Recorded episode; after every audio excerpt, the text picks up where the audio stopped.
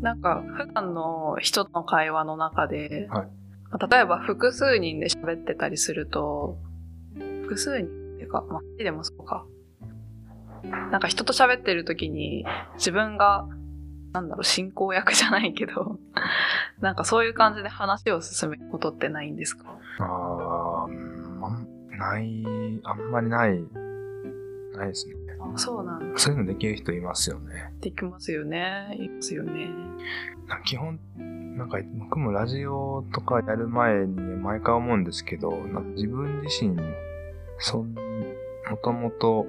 積極的に話す方ではうん。ないというか、なんか結構考えながら話す方がデフォルトなので、うん。ってなると話すの遅くなるんで。その、本来すごい相性悪いことやってる なっていつも思うんですけど。あそうなんですね。確かに。なんか私とかもそうなんですけど、質問はする、質問はするけど、それに対して返ってきた言葉を拾うのがすごい難しいみたいな。結構あり、あるんですけど。その相手がそんなに言ってることを、をこう、ちゃんとキャッチできてなかったみたいな。いや、なんかキャッチはできるけど、どういう反応を返せばいいのかわかんない。みたいな。あ なんだろうな。それに対して、なんだうまく拾うのって、うん、難しいですよね。ラジオのパーソナリティとなんかゲストのやりとり聞いてると、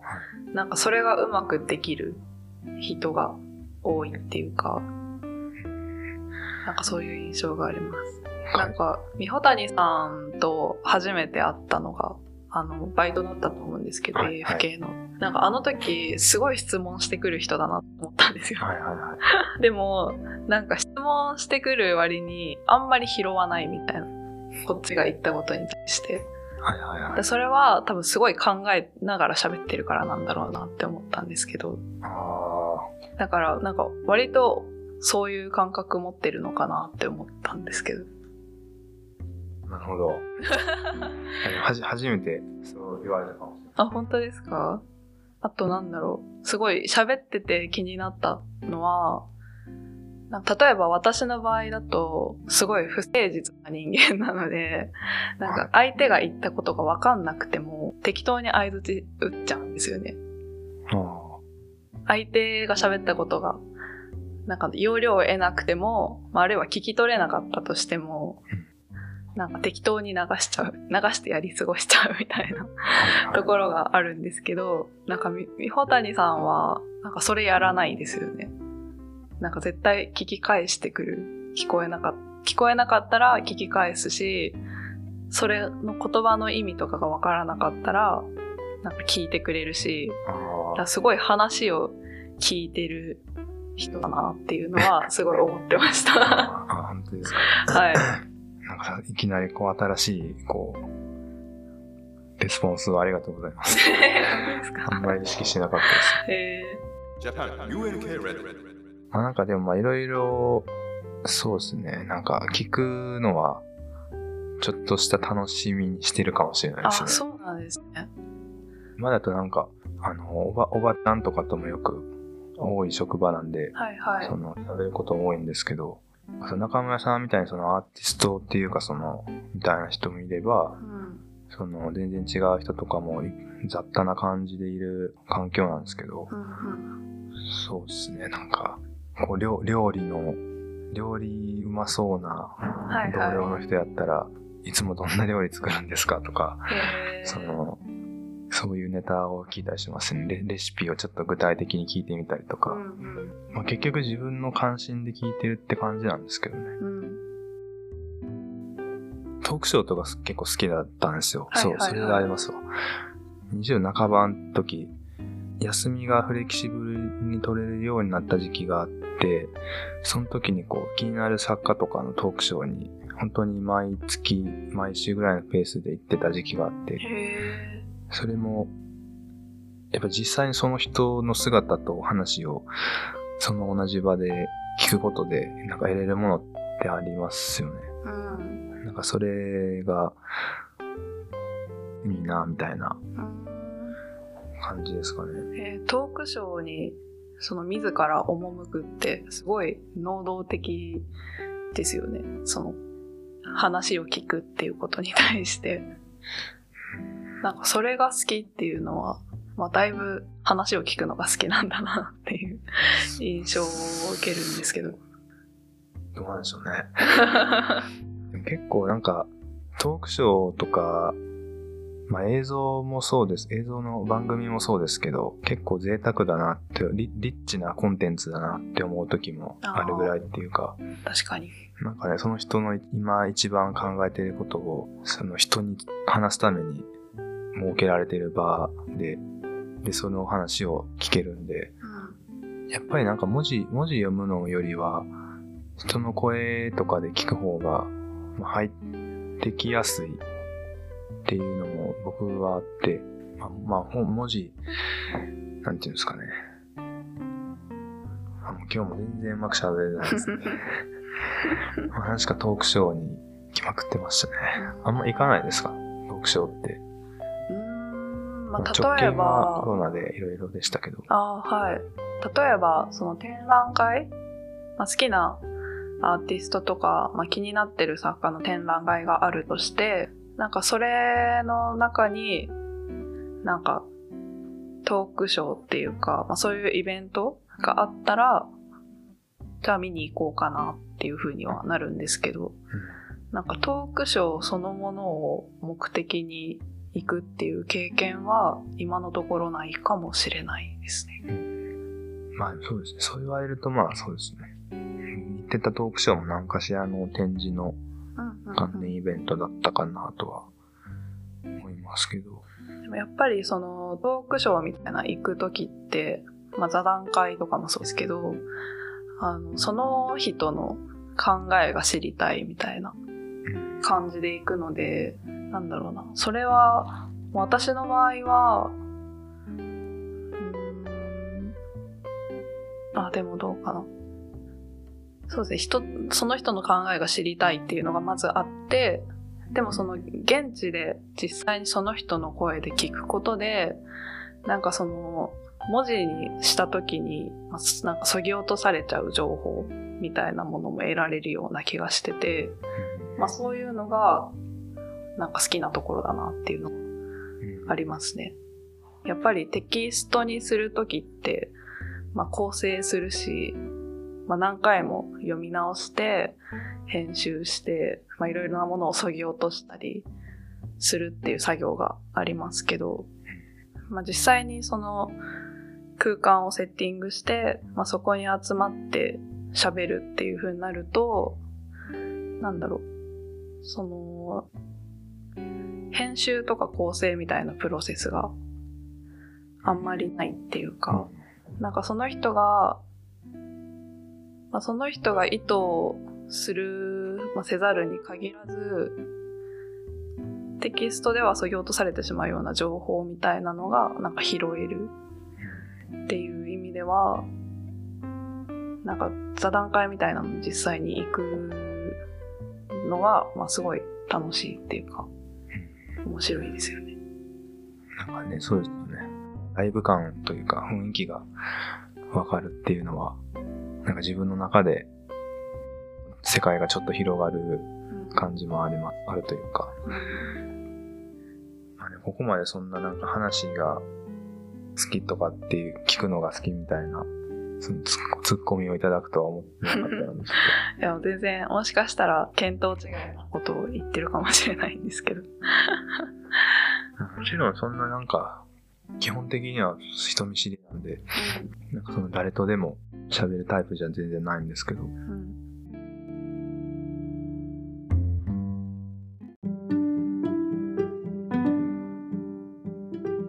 まあえっとですね、じゃあ、仕切り直しということで。なんかまあどんな作品を作ってるのかなとか、あるいはそのどういう考えでこうこれまでのこう人生を送られてきて、そしてなんか、でまあ話しててその芸大行ってるっていうことだったんで、まあなんかどういう心境でえ、そしてこう、どこへ向かっていくんだろうみたいな のがもう単純に気になったっていうのが一つ大きく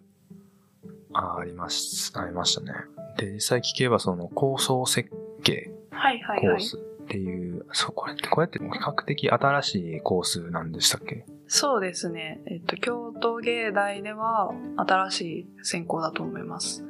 新しいって言っても、できたのは、まあ、60年代後半じゃないか、70年代くらいかな。あの学生運動の流れの中ではい。できたっていうのがあって、まあでもその時は構想設計という名前はついてなくって、ついてなかったんですけど、まあその学生運動の流れの中で、なんか生徒と教授が集まった、なんかその小さな集まりが、この靴掛けっていう地に校舎ができるっていうのを、ここが靴、靴掛け？あ、そうです。はいはい。その、ここへの移転をきっかけに、構想設計専攻っていう、なんか専攻として生まれたっていう経緯だったと思います。ああ。え、あ、じゃあ70年代ぐらいからお同じ内容のコースはあったってことですか？同じ内容というか、あの、まあ、私もこの話は、あの、教授に聞いたので、はいまあ、結構ざっくりとした理解しかしてないんですけど、結構その構想設計っていう、一回聞いただけだと、うんね、なんていうかその油絵学科ですとか、うん彫刻家です、学科です。なら、なんとなくイメージつくところを構想設計ですって言われた時に、はい。どういうことやってるんだろうってわからないですよね。そうですね。私も、まあ、それは結構いろんな人に聞かれるというか、その校内でさえ、その他の学科の学生に何してるかわからないってよく言われるので、あまあ毎回説明にすごい困ってるんですけど、あ、はいはい。まあすごい簡単に説明すると、まあ、構想設計専攻は2つのゼミがあって、はいで、1つは、えっと、映像とかアニメーションとか写真とか、そのメディアっていうのかな？なんかそういう制作をする学生が集まってる。ようなゼミがあって、で、もう一つが、まあ私が所属しているゼミなんですけど、そっちの方が、まあ本当にざっくり言うと、あの、現代アートっていうのを主語に教えてることが多くて、うんでもかといって、その、なんだろう、なんか全ての生徒が共通した、その手法とか、まあ、考えとかを持ってるわけではなくて、はい。個人っていうのを、まあ、基本的な単位として、なんかその生徒一人一人が、なんか何をしたくて、何を考えてて、なんかどういうものを作りたいのかっていうのを、なんか教授が聞き取りながら、なんかそれに合わせて一人一人に対応してるようなゼミなので、ゼミです。だからなんだろう。他の学科とか、まあ、専攻から漏れたところ、漏れた生徒を拾う、拾ってくれるような。実際にそこの学科を選ぶ人たちって、はい中村さん以外の人たちとかは、そのどういう理由でこの学科を選んでる感じなんですかね？えー、どうですかね？それこそ、あれですか、いろいろやってみたいとか。あすはい、それはあると思います。その、なんか使うものとか、まあ材料とか手法みたいなのが、まあ、決められてないので、なんか自分で探しながら、かつ、なんか必要なところをなんか教えてもらいながらやることができるので、あと2回生の後期の時点で課題っていうものがもう一切与えられないので、うんなんかその分自分が好きなことができるっていうのが、まあメリットなのかなっていうふうに。メリットかな。まあ人によると思うんですけど、それがいいかどうかは。自立性を試される部分もはい。ある感じですよね。それはあると思います。今全体で何人、全体何人ぐらいいるんですか？その。えー何人だろう何人かな構想設計全体で言ったら何人だろう50には満たないと思います多分30くらいかなゼミだったらその半分くらいかな。他の学科と比べて少ない方なんですか？それ。どうですかね。まあ少ない方だと思いますね。まあ、例えばでも総合芸術みたいな学科だと、まあ、同じくらいあるいはもっと少なかったりするんですけど。総合芸術っていう学科もあるんですね。そうですね。それはなんだろう。その研究がメインの学科でまあそのなんだろうな例えばこういうものがあってなんかこの美術史のこの範囲について研究したいとかなんかそういうテキストとか、あと企画したりとか、なんかそういうことを中心にやってる学科です。アーティスト系っていうよりは、キュキュレーター系あ、っていうそうですね感。じ。あ大学、そっか、いろんな学科、そういう学科もあるんですね。うん、そうですね。なんかこの間、し島田さんっていう人と、ちらっと会ったことがあったんですけど、はい。今一律芸大の人だと思うんですけど、わかります？島田千春さん？わかります？中村さんの名前言ったらなんか知ってるみたいな。はい、あの、バイトで会ったことがありまあ、す。そうなんですあそうなんですね。なんかあの人が手伝ってたハイパーアンビエントクラブでうんうんいうやつ、あれの主催のメンバーの小松さんっていう、ラジオにも過去に出てくれてる人なんですけど、もともと同じシェアハウスにもいた人で、それで会ってたら、なんか一緒に島田さんもいてみたいな。うん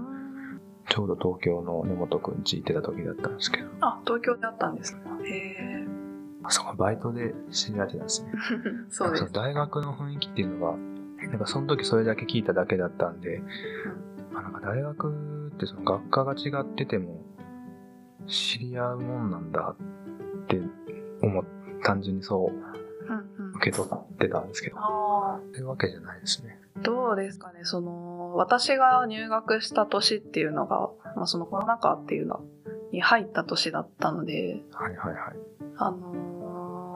競芸は1回生の時に入学したすぐ後の時期っていうのは、すぐに専攻には分かれないで、はいなんか半年間、その総合基礎っていうカリキュラムに組み込まれるんですよ、新入生が。は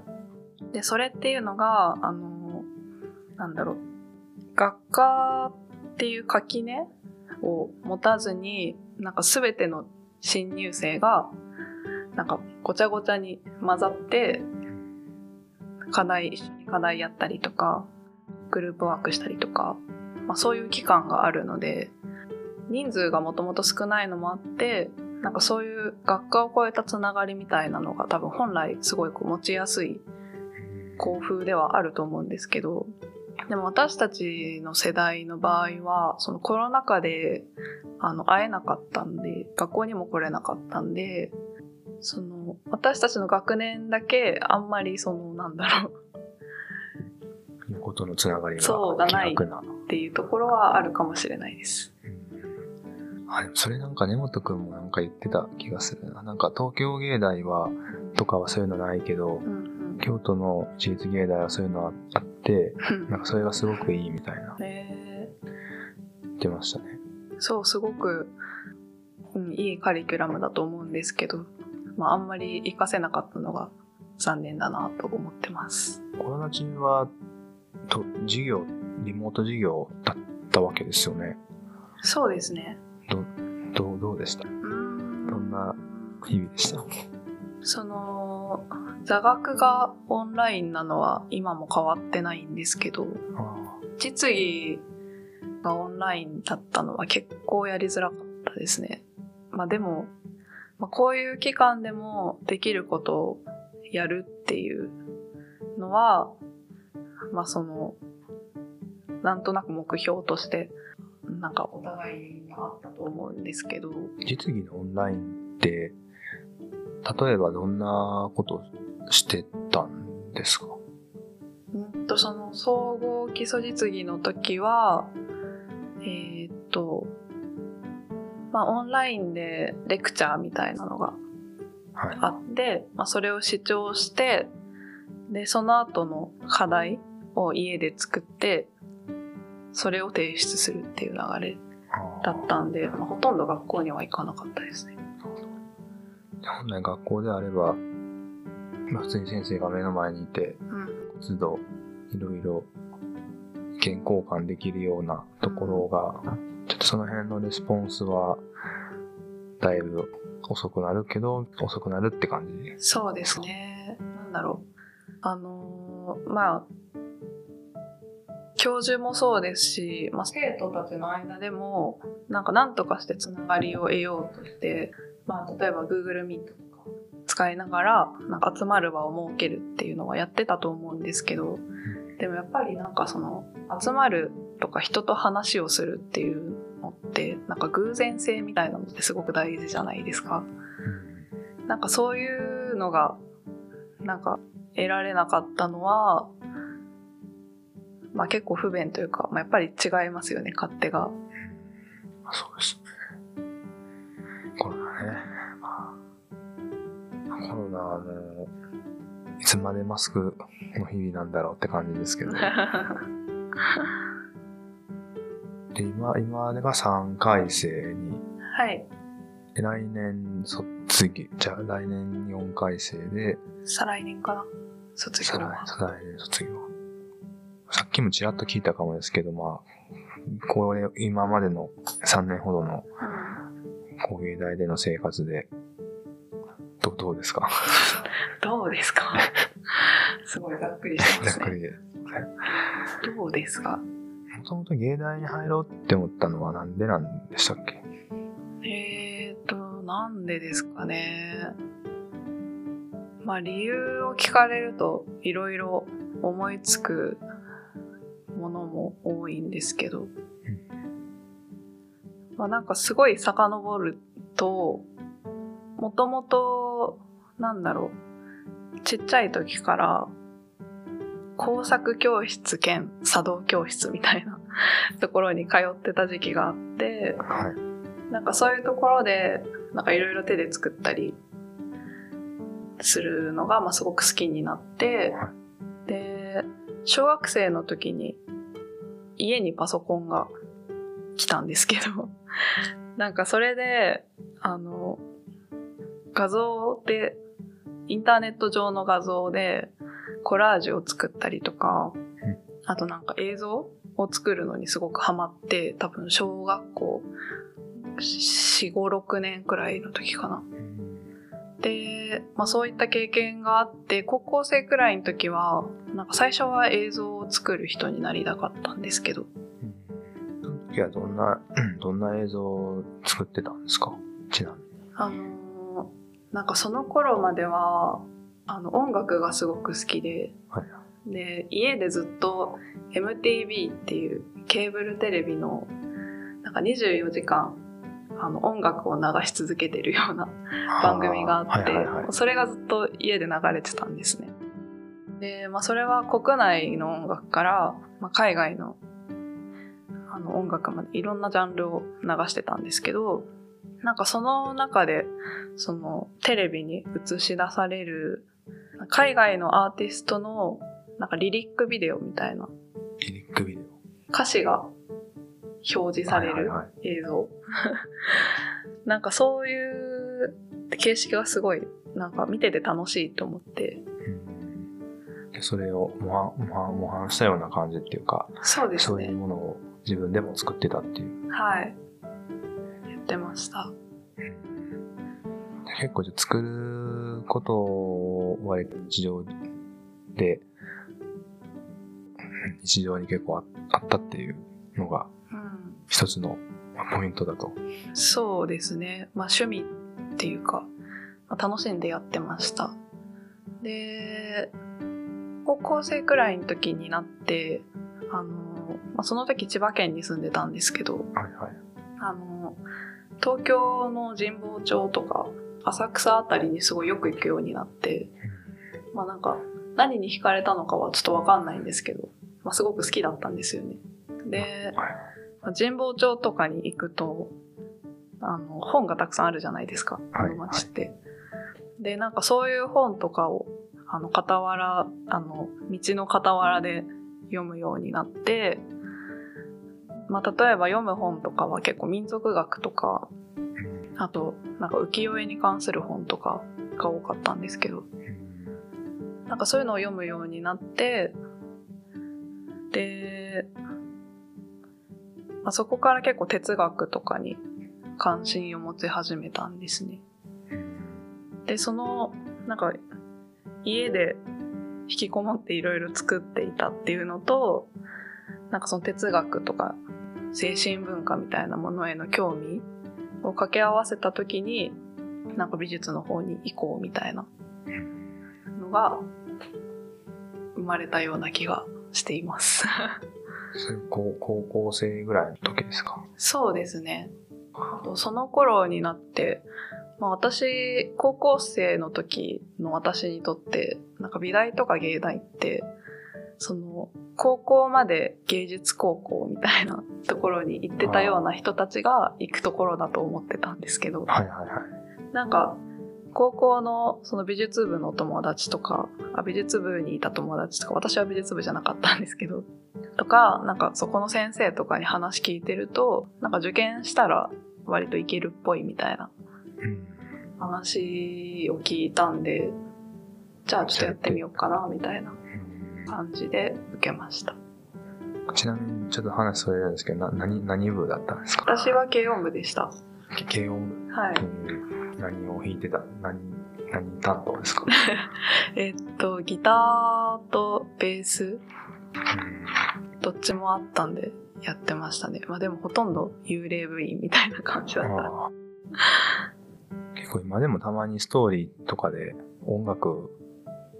写真と音楽、写真に、あれ、あれ、な何の機能なんですかね音楽のあ、はいはいはい。やってますよね。やってますね。ああいうやり方してる人、フォローしてる人の中で中村さんしかいない。え、そうなんですか？へえ。写真と音楽をこう合わせてるようなあ、やつですそうなんですか。あれは割となんか日記みたいな気持ちでやってますね。日記っていうか。その日撮った写真とその時のなんか気気持ちがシンクロする音楽みたいな。あ、そうですね。まあ、あるいは、その、その日撮った写真とかじゃなくても、それもコラージュみたいな気持ちで、なんかその時の気分で、なんかこの写真と、このアルバムのアートワークの、なんか、アートワークを組み合わせたらなんかかっこいいかもみたいな。とか、まあそんな感じで、そんなに深く考えずにやってます。そうです。うん、なるほど。なるほど。それで、それでじゃあ、えっ、と、京都の芸術、一律芸大に来ると。まあそうですね。でさっきもこれもちらって言ってましたけど、ま、まず、まず京都に住むっていうのが最初にあったんですね。その大学が先じゃなくて。あ、そうですね。あの、高校卒業してから大学に入るまでに、なんか結構、あの、期間が長く空いてて、はい。まあいろいろあったんですけど、あの、それはあんまり突っ込まない方がいいですか？ね。いや、まあそんなに困ることではないですけど、話が長くなるんで。まあでもその、まあ高校生の時から京都は割と年に1、2回くらい一人で来てて、うんまあ単純に好きなんですけど、京都が。でも珍しいですね、でも。一人で来るって高校生で。うーん、そうですかね。何に、何が、こう、何が中村さんを引き寄せてたんですか？うーん、なんですかね。京都。いろんな理由があったと思うんですけど、まあ基本的には山と川が好きなので、あなんかその都市の都市と川となんか山の間の距離がすごく近いうん。なんか京っていうのが、まあ、すごい魅力的だったしあと、まあ、お寺の建築とか見るのもすごく好きだったしあと単純にあの歩くのがすごく楽しかったんで一人で来て、まあ、数日泊まって、まあ、その間なんかいろんなところ京都の隅から隅までをこう歩き回ってでまた関東に帰るみたいなっていうのを、まあ、1年に1回か2回くらいしてました、新潟の方はどう、どうなんですか？結構新潟も、その山とか川とか自然は全然負けてなさそうな印象なんですけど。あそうですね。新潟は、まあ、山はもちろん海も川もすごく近いんですけど。うん。京都とのその決定的な違いってありありますか？うーんまあなんだろうな。新潟は結構その自然がなんか全てがでかすぎて 距離があるんですよね。でかすぎて距離が。あの住んでるところから。本当にもうワイルドな自然って感じですか？まあそうですね。京都に比べたらですけど。京都はね、まだなんかちょっと手手入れされてる感じがそうですね。あるっていうか。であとやっぱり基本的に車とかがないと移動ができないんで電車もバスもほとんどないので、まあ、そういう意味ではその新潟を歩くぞってなるともう本当に旅になっちゃうっていうか、ど まあ、高校生の私にとってはその京都がすごい歩歩いて、まあ、いろんなものを見るっていうことにはなんかちょうど良かったっていうかすごいしっくりきたんだと思います。一番最初に京都に行ったのは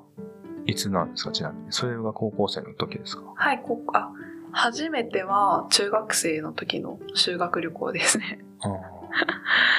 それでずっと気になり続けてたって感じなんですかね？いや、中学の時は全然興味なくて、はいはい。その修学旅行のことは今でもたまに思い出すんですけど、やっぱ基本的に車での移動になるんで、うん。車でその有名な観光地をこう巡って、はい。みたいなスケジュールだったんで、あんまり記憶に残らなくて、あまあでもその頃はまあ単純にそんなに歴史みたいなことにも興味がなかったし、まあ本当に修学旅行だから行ったみたいな 感じだったんですけど、まあ高校生の時に、あの、また京都に来る機会があって、まあそしたらすごい、こんなにいいところだったっけ？と思って、それから毎年来るようにうんなったっていう感じですかね。まあ京都結構そうですよね。なんか密集してる分、一日歩けば結構いろんなとこ行けますもんね。そうですね。で観光地感もある、観光地でもあるからいろんなものもあるし、うん。今日その、頼りテーマにもその歩くを言ってたわけですけど、はいはい。昔からもうよく歩く人だったんですか？中村さんは。どうですかね。なんか、歩くっていうことに意識的になったのは、多分ここ5年ぐらいの話なんですけど、でも、もともと、あの、私はすごい乗り物酔いをすごいする方で、はい。電車とかバスとかすぐ酔っちゃうんですけど、まあ、だからその、結構乗り物が苦手だった時期があって、はい。まあそれを回避するためになんか自分で歩くしかないみたいな なんかそういう風になった結果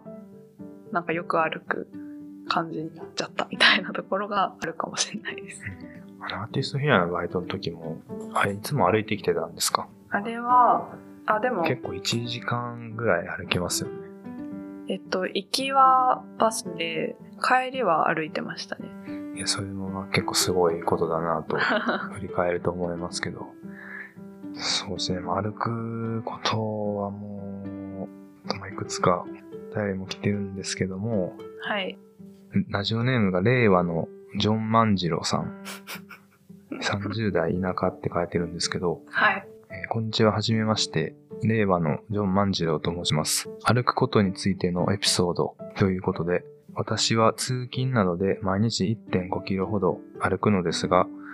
そこで思うことがあります。歩いている最中が一番いいアイデアが思いつく時間なのではないかと。気に会社でやることを考え、帰りに夕飯に何を作ろうかと考える。友人への LINE の返答や自分が次の休日にやりたいこと、そしていいアイデアというのはいつも歩いている時に思いつくのです。言い過ぎかと思いますが、会社の会議なども歩きながらやるのが一番いい意見が出ると思います。実際に会社で川沿いのクリーンアップ活動が時々あるのですが、その時が一番建設的な意見が出ている気がします。ここで忘れてはいけないのが、思いついたアイデアを忘れてはいけないということです。メモすることが大切。点点点。で、メモしてる顔文字みたいなのがある、えー、令和のジョン万次郎さんです。へえいいですね。この方は結構歩きながら考え事したりとか、まあ、人と喋るのにも歩く時の方が、ということをおっしゃってますね。へえそれはすごくよくわかります。うん。確かに歩いている時は本当にいろいろなんか、頭が回る感じしますよね。うん、あの考えることと歩くことっていうのはすごい関係が深くてはい。なんか哲学史とかの中でもたびたび歩くとか散策っていうキーワードが出てくるんですけど例えばルソーっていう哲学者がいると思うんですけど、あのあの人の、えーっと言葉で、えっと、歩くことと孤独であることと試作することはなんか同じことであるっていう話があるんですね。はい。で、まあ、ルソーは実際すごくよく歩いた人で、で、なんだったかな。あの、最後の著作が、確か、と、孤独な、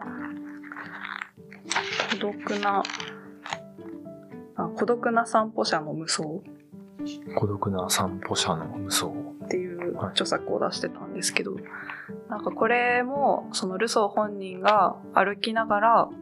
なんか思いついたこととか、まあ、考えたこととかあと回想したことについて記した本で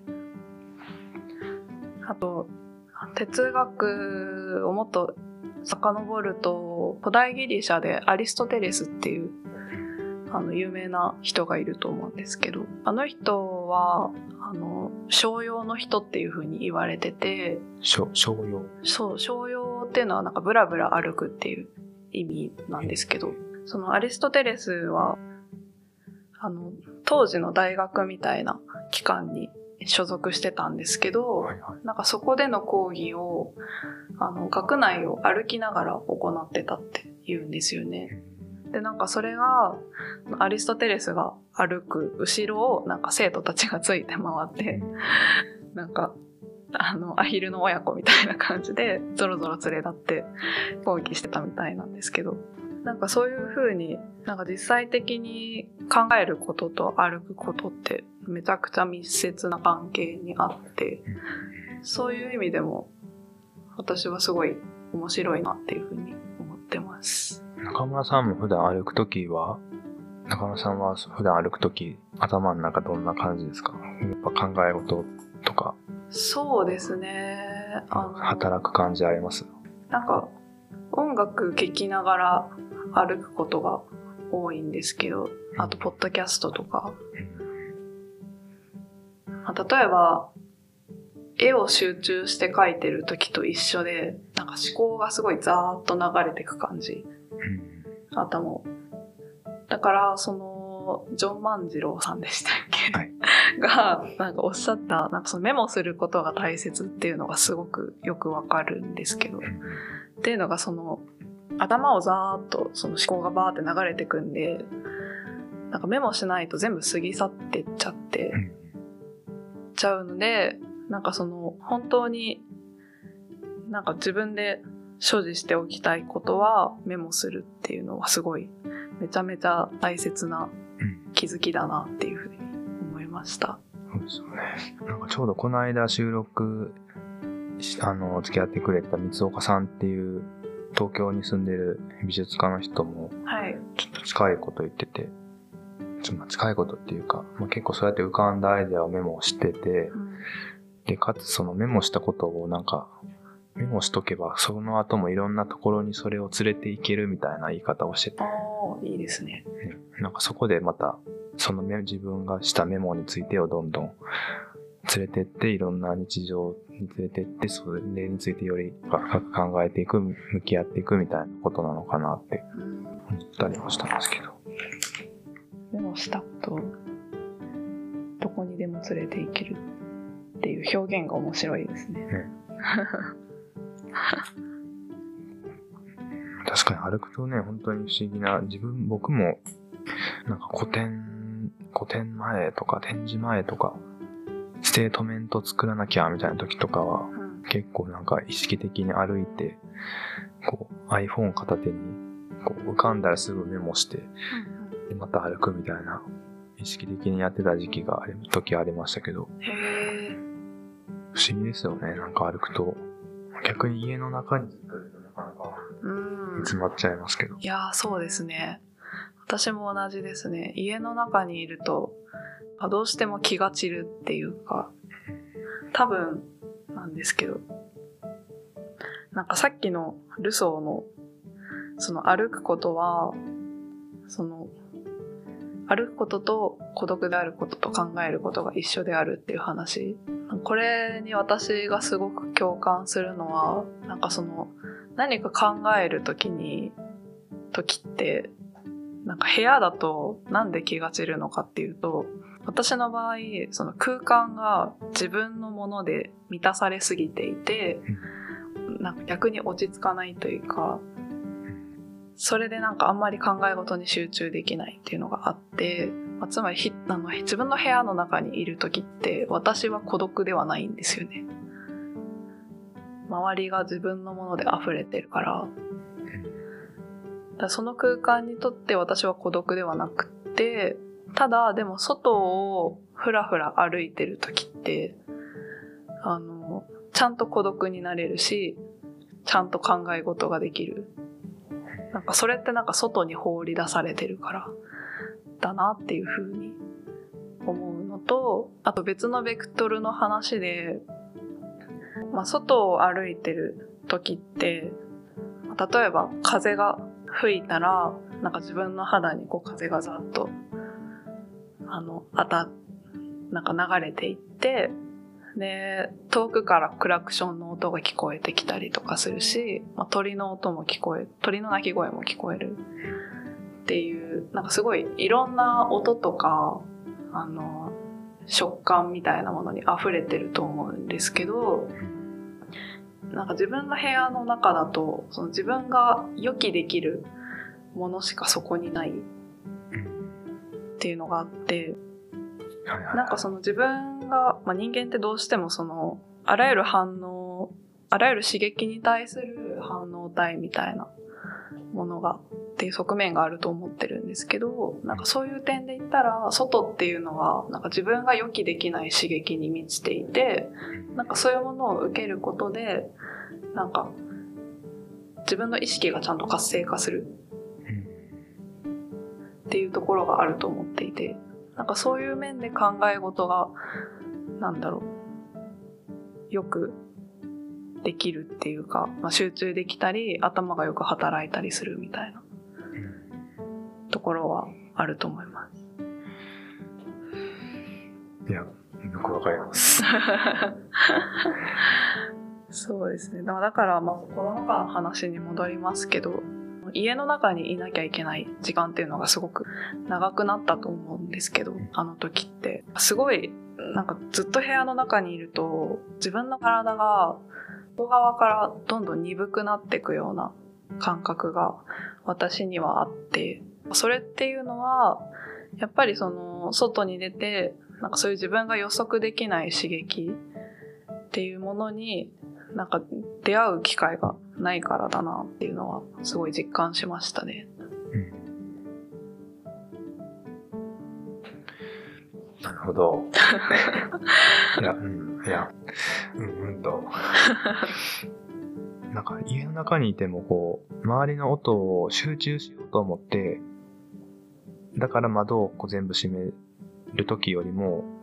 逆に開けてるとき、開けてちょっと外気、外の音が入ってくるぐらいの方が逆に集中できるなっていうのも最近ちょっと思ったりも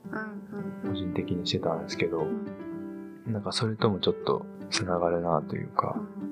そうですね。あと、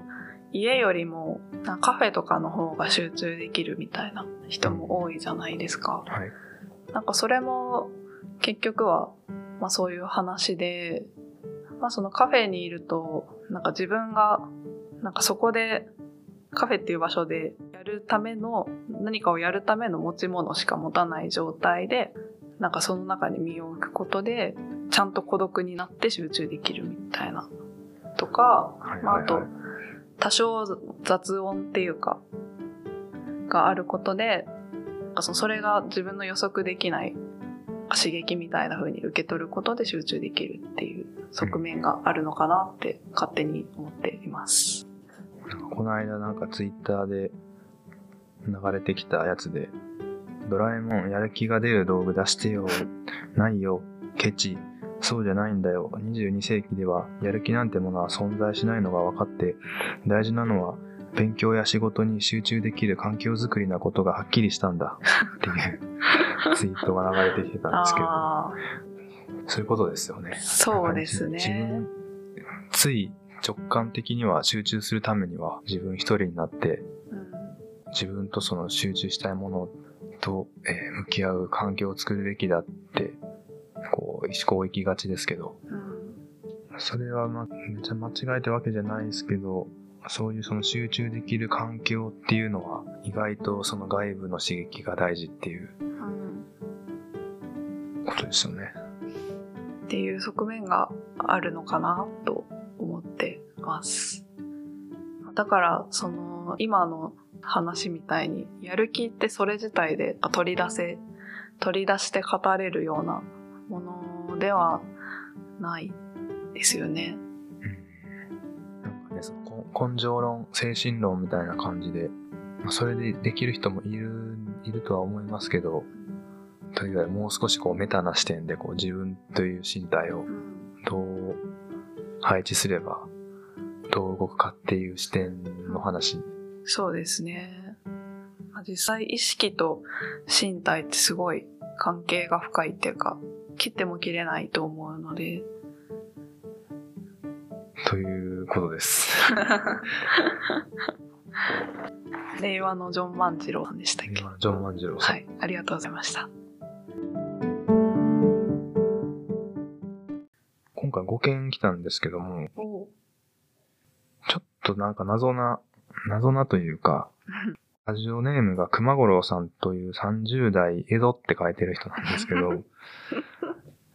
現代人の歩き方は近代化により変わったようですが、近代以前の歩き方はどのようなものだったか知っていますか？これはその歩き方って言ってますけど、普通にその動作の話なのかな？でいいのかな？と思いながら。歩行の話なのか、それとも、なんか街の歩き方みたいな感じのうん歩き方なのかっていうことですよね。どうでしょうね。でもどちらも多分違って、すごい変遷があると思いますね。昔とは。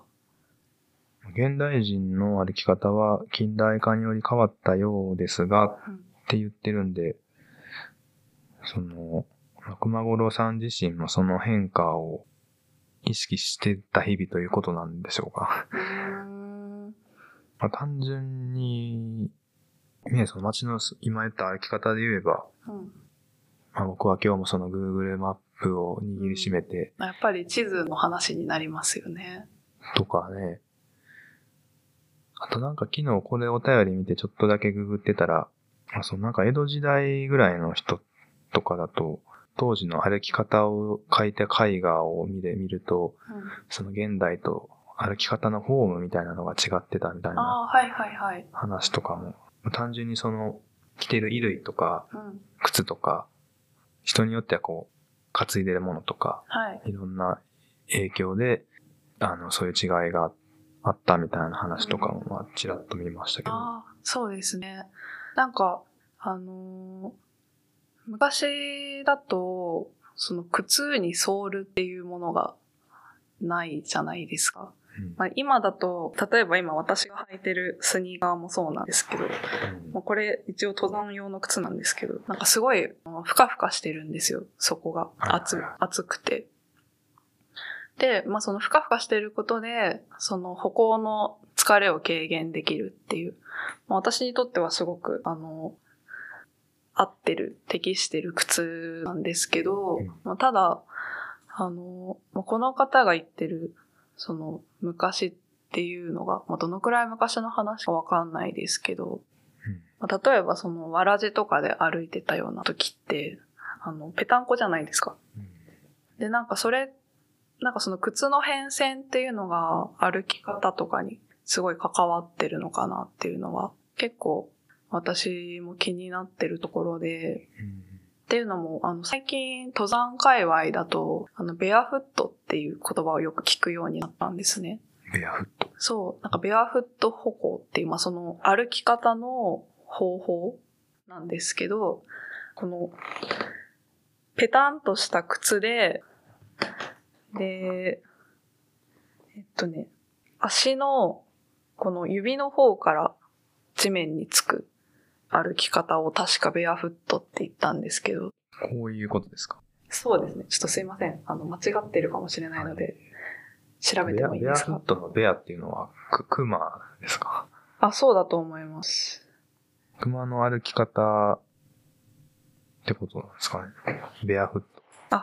えーっと、ベアフット、熊なのかはちょっとわからないんですけど、うんその最近の登山界隈を見てると、あの、そこがペタンとした靴っていうのがすごい人気になってきて、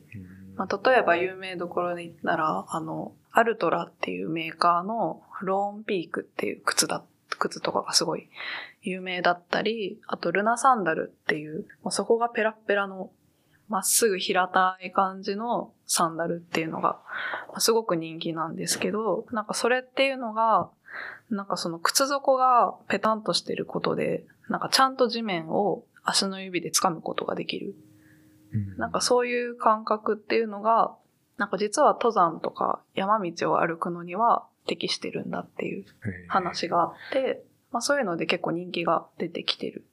んですけど、うんそういうところを顧みると、まあ靴の変遷っていうのはもちろんですけど、なんか、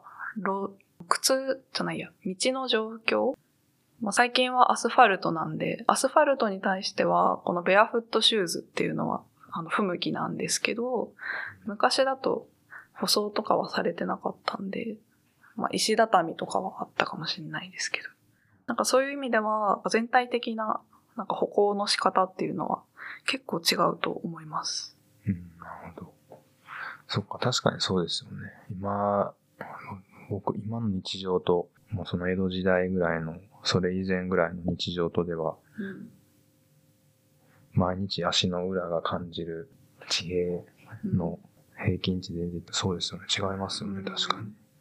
結構その登山靴業界の情報も追ってるんですね。ベアフットシューズ初めて聞きました。あ、本当ですか？そうですね。まあ山好きなので、結構見てますね。あ、ベアフットとは裸足とかそういう意味？うん。ベアは熊の意味ではないんですかね。なんか今、パッとググったので見ると、もうベアフットっていうなんか一つの単語っぽいですけど、うん。あ、単語っぽいですね。裸足って書いてまうす。ん、うん、うん。うんそうまあでもその登山界隈でその起こってるムーブメントっていうのが、なんかその昔の人たちの、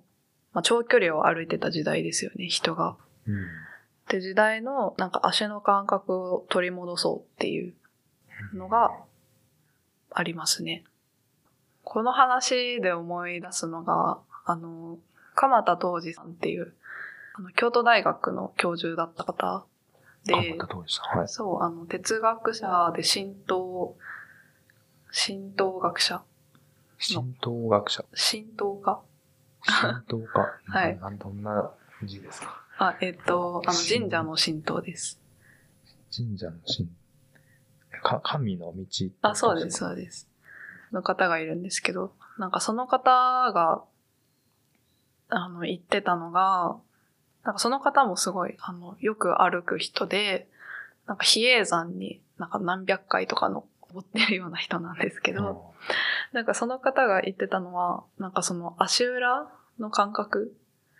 足裏の感覚がすごく重要だみたいな話をしてて、なんかその足の裏で物事を理解するみたいな結構謎めいた言葉を 残していて、なんか、まあそういうところもまあ面白いのかな。面白いっていうか、まあ今連想しましたね。なんかそこまで考えたこと全然なかったですけど。ちなみにその中村さんがじゃあ今、靴買うとしたら、靴選びの時に気をつけてるポイントありますか？靴選びですか？ベアフットシューズですか？いや、ベアフットシューズは、私もちょっと、試しにお店で履いてみたんですけど、はいすごいクロート向け だなっていうふうに思って、歩き心地がかなり変わるってことですか？変わりますね。あの、足、地面の感覚が直に伝わってくるので、そ、の、まあ慣れてないと結構疲れると思いますね。まあだから、その私みたいな、その、へっぽこ登山者には、まだちょっと早いかなっていうふうに思いました。その足の裏の皮膚を分厚くしてから履きたいですね。そういう感じなんですね。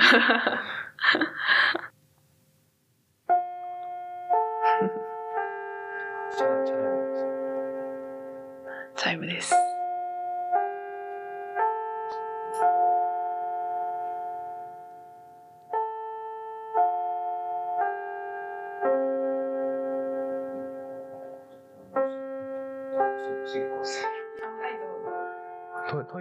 ありますかトイレは、この扉開けて、よいしょ。こので、突き当たりまで行って、右